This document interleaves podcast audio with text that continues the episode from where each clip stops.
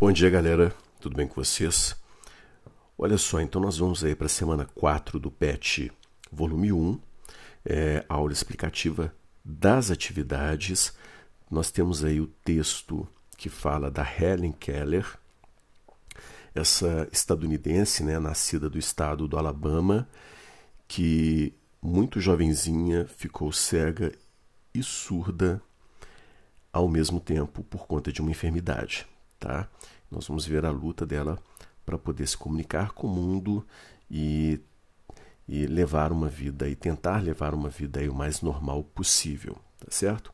Então na questão 1 está dizendo o seguinte: ó, identifique um método que permitiu a Helen Keller a falar. É, a Anne Sullivan, que é a sua professora, é, deixava né, ela lá, olha, por imitação das vibrações da garganta de sua preceptora, ou seja, a, a Helen, ela tocava lá na garganta da Anne Sullivan. Quando a Anne Sullivan produzia sons, ela sentia as vibrações na garganta, botava na própria garganta as suas mãos e emitia sons. E quando ela conseguia reproduzir as mesmas vibrações, ela sabia que estava reproduzindo o som que a sua professora emitia. Então foi assim que ela foi fazendo.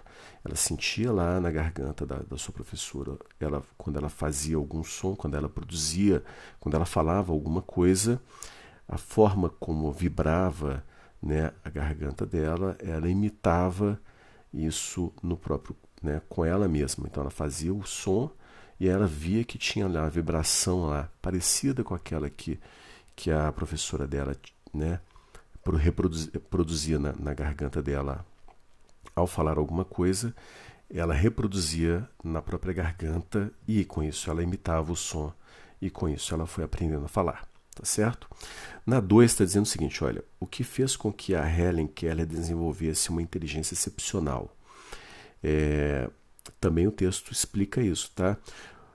Tá lá quando ele diz o seguinte, assim, quando a gente conta no texto assim, olha, o esforço de sua mente em procurar se comunicar com, com o exterior teve como resultado o afloramento de uma inteligência excepcional, é, considerada a maior vitória individual da história da educação.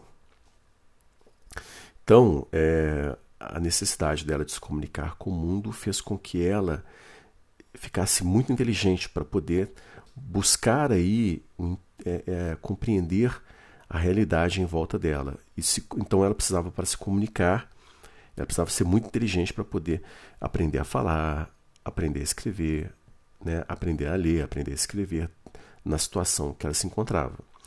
É, depois está dizendo o seguinte na 3 aí, olha, identifica o motivo que levou Helen a ser considerada uma das grandes heroínas do mundo.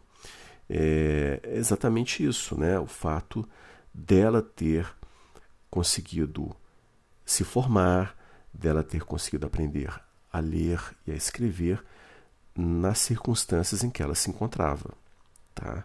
Ela se superou, a história dela é uma história de superação. Ela superou os obstáculos que não eram pequenos e conseguiu, mesmo sendo cega e surda, ela conseguiu aprender a falar, ela conseguiu aprender a ler e conseguiu aprender a escrever, se formou, né, a divulgou, ensinou, né, ela virou professora também.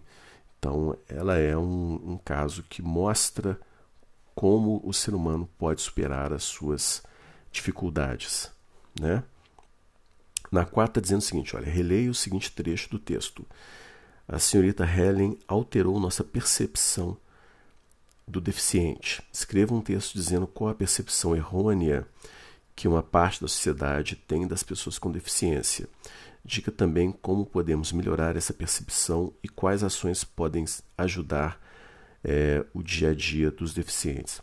Olha, até uma discussão que sempre existe, né, é, que, que ainda existe na verdade, é que se é correto que as pessoas que têm essas características é, especiais, né, características diferentes das demais, que seria, por exemplo, a surdez, é, que o cego tem, que o cadeirante tem.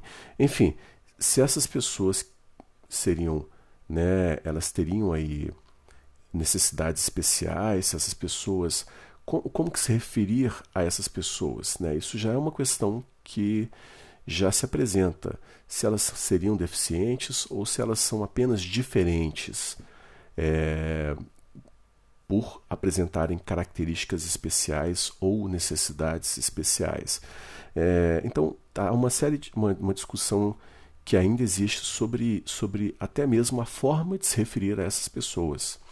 E, e pensando na, em como nós podemos melhorar né, a, a, né, a nossa relação, a, a nossa percepção e a nossa relação com essas pessoas, é entender que elas são exatamente como nós. Como nós somos pessoas, elas têm os mesmos sentimentos, é, os mesmos né, inseguranças, só que elas têm algumas diferenças. Simplesmente isso. Então nós temos de respeitar essas pessoas, tratar como iguais e uh, trazer para o nosso convívio. A nossa sociedade ela tende a integrar, essa, né? essas pessoas tendem a estar integradas à sociedade, fazendo parte do nosso dia a dia, estudando com a gente, trabalhando, tendo uma vida normal com a gente, lembrando que nós devemos respeitar essas características, saber é, entender que existem determinados momentos em que essas pessoas vão precisar de determinadas é, um determinado tratamento que é diferente exatamente por conta dessas características especiais, tá certo? Então é isso, pessoal. Se puder, fique em casa, continuem a acompanhar a fazer as atividades do PET, tá? E acompanhar as aulas.